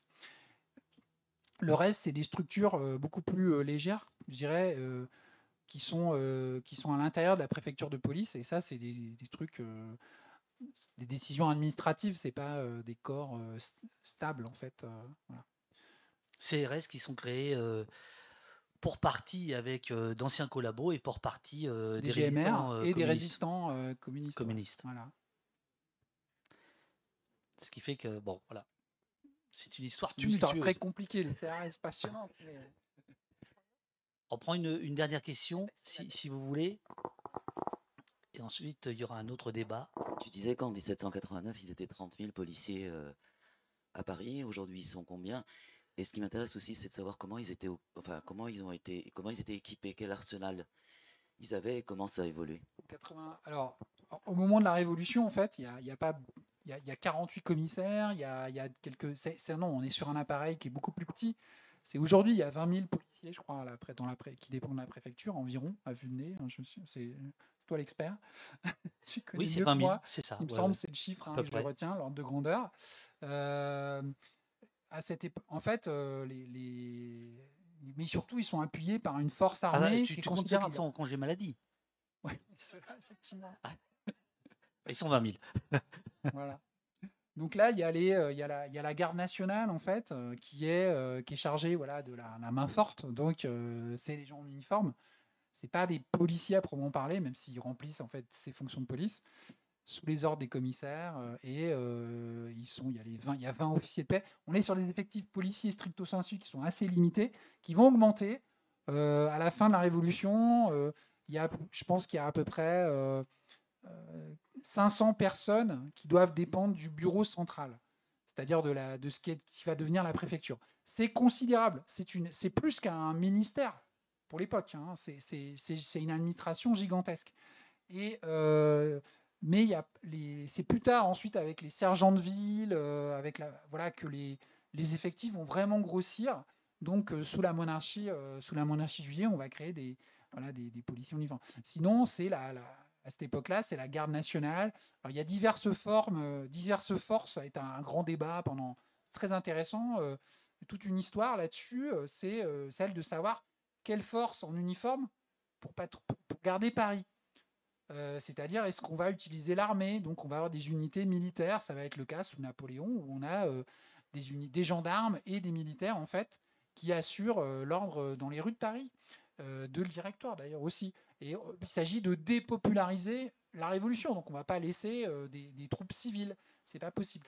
Donc, euh, le sergent de ville, en 1829, bah, ça a été conçu comme une sorte, à l'époque, sorte de progrès, parce que c'était quand même, c'était déjà plus vraiment des militaires, même si c'était en fait d'anciens militaires, et ça va être encore le cas pendant très très longtemps. Les policiers sont recrutés dans l'armée. Voilà, donc c'est pas non plus la, je dirais la porosité euh, civile militaire, elle est, elle est, elle est, elle est forte. hein. Pour, répondre rapidement aux, deux points de vue, euh, quand euh, les gendarmes mobiles sont créés et les CRS sont créés, en fait, c'est pour éviter ce que l'État a appelé la fraternisation. C'est-à-dire que le fait que des, ce, que, ce, que tu, ce que tu as dit, hein, que, que des soldats fraternisent avec des manifestants parce que c'était leurs cousins, parce que c'était leurs frères, parce qu'ils habitaient dans la caserne. Et donc l'idée des CRS, des gendarmes mobiles, c'est d'envoyer des gens qui ne sont pas du coin un autre endroit. Bon, aujourd'hui, ça paraît complètement euh, désuet, mais c'était ça. Et le, et le point aujourd'hui euh, qui est euh, sur lequel il faut faire très attention, c'est qu'on pourrait penser que donc en gros, il y a 140 000 policiers et gendarmes en France. C'est plutôt moins qu'avant, mais en fait, euh, il faut jamais oublier qu'il y a autant de personnes dans le privé qui s'occupent de la sécurité, à qui l'on accorde, notamment pendant le Covid, ça a été le cas, puisque tout d'un coup, des gens euh, ont pu, euh, euh, hum, comment dire, vérifier notre identité, hein, des serveurs pouvaient vérifier si on était bien le porteur de l'attestation, etc. C'est-à-dire qu'on on- on- on va, enfin, le, pouvoir législatif va donner des pouvoirs à tout un tas de gens, et donc là, on a à peu près, au- grosso modo, 280 000 personnes en France qui travaillent dans la, dans la sécurité, que ce soit la police, que ce soit les vigiles, les sécurités privées. La loi sécurité globale, au départ, n'était faite que pour ça, pour justement mettre de l'huile entre le public le, le- privé. Et euh, Alain Damasio, qui avait été euh, l'invité euh, des écrits d'août il y a, il y a quatre ans, avait noté qu'aujourd'hui, il y a plus d'hommes et de femmes pour surveiller les autres que d'agriculteurs, pour les nourrir. Et ça, je trouve que c'est c'est une, euh, c'est une notion qui est extrêmement intéressante. Il y a beaucoup moins d'agriculteurs, en tout cas, il n'y en a pas 280 000. Je sais pas les chiffres exacts, mais aujourd'hui, euh, la sécurité, le marché de la sécurité, euh, donc il y a tout un tas de, de pouvoirs de police, c'est ça le terme, qui en fait sont dévolus à des gens. Euh, alors en plus avec des, des- cadences infernales, avec la, question de la sécurité privée est une question absolument renversante, c'est-à-dire qu'il y, y a beaucoup de, c'est l'ubérisation de la sécurité, etc. Il y a beaucoup d'auto-entrepreneurs, ce qui fait que la, chaîne hiérarchique est absolument impossible à retrouver. Et par exemple, pour les Jeux Olympiques de 2024, il y a un appel euh, d'offres euh, considérable euh, à, ces services-là qui font aussi euh, de la sécurité euh, de télésurveillance, de la cybersécurité, etc. Ce qui fait qu'on est quand même dans un, dans un monde beaucoup plus policé euh, aujourd'hui, policier euh, et policier aujourd'hui que euh, peut-être à, à une période où il y avait euh, l'insurrection, euh, la, révolution permanente. Quoi chose d'assez important, je crois que ça s'est passé euh, euh, fin 2021, la modification d'une loi. Il y a eu fin 2021 la modification d'une loi sur les réservistes.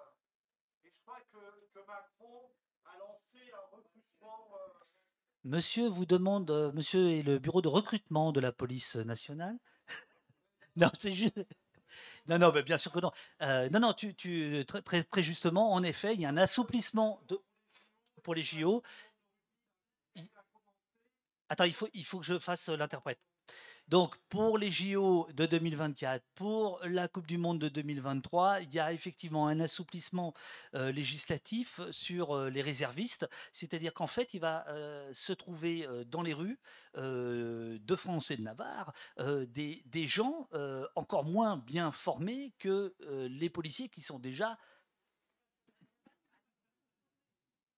Parce que Ah en si, fait, les, euh, voilà. Euh, les- donc- les policiers, ils ont cherché pendant, euh, ils, ont, ils se sont opposés. J'ai un collègue qui a travaillé sur ces questions, sur les gardes. Comme ça, après la Première Guerre mondiale, on a voulu créer des, euh, on a voulu, il y a eu une poussée de la sécurité privée, des gardes privés, etc. Et c'est des choses qui ont été fortement combattues par, euh, par les policiers eux-mêmes et les cadres policiers au nom de la défense euh, de leur identité professionnelle. Et euh, est-ce que la, la- c'est la police nationale qui protège aussi des errements de la sécurité privée, ou qui voudrait en tout cas le faire alors je sais pas euh, entre Caribe et Scylla, euh, c'est qui, qui va s'en sortir. Mais en tout cas, il y a, y a y a aussi des, jeux qui sont assez paradoxaux où il y a des groupes qui vont s'opposer s'opposer à d'autres euh, pour euh, empêcher justement ce, ce développement-là. Donc c'est peut-être les syndicats policiers qui freineront ça parce qu'ils voient pas forcément. Non, au ça contraire. pas forcément. Mais non, en fait ils se dessaisissent. C'est pour qu'ils disent vous allez faire le sale boulot Exactement. à notre place. en fait. Exactement. Voilà. Et j'ai complètement oublié euh, dans, dans les chiffres euh, d'inclure les, les polices municipales hein, qui, Oui, montent en flèche. des euh, polices voilà. municipales qui sont l'autre grand truc avec la sécurité privée, Voilà. effectivement. Voilà. Nous devons euh, interrompre ce, ce- ce débat. On va reprendre dans un petit quart d'heure avec Serge Quadrupani une histoire personnelle de l'ultra-gauche. Et avec Nicolas Leflec, l'éditeur de, de ce recueil euh, d'interviews d'un dénommé Manchette Jean-Patrick. Il se trouve que Manchette Jean-Patrick connaissait Quadrupani Serge. Enfin, tout ça est un peu. On va essayer de tirer ça au clair. Euh, on va essayer de parler de, polar, euh, de relations à la Révolution, à la. voilà. bref, on va, ça, ça va être bien. Ça va être bien. Mer- mer- Merci beaucoup. Je vais couper l'antenne. Vous allez pouvoir passer. Merci. Et donc, Vincent, son livre est là. Bon, je ne voulais pas faire la blague, mais je vais quand même la faire. Achetez son livre. D'abord parce que, évidemment, pour la qualité du livre, la passion, mais surtout parce que son éditeur a fait un truc horrible. Il m'en veut pas. hein. Et il faut une deuxième édition. Il faut une deuxième édition. Parce que l'imprimeur a écrit commissaire avec trois M. Comme si deux, ça suffisait pas. S'il vous plaît, euh, achetez ce livre, qu'on fasse une nouvelle édition. Merde. Merci beaucoup.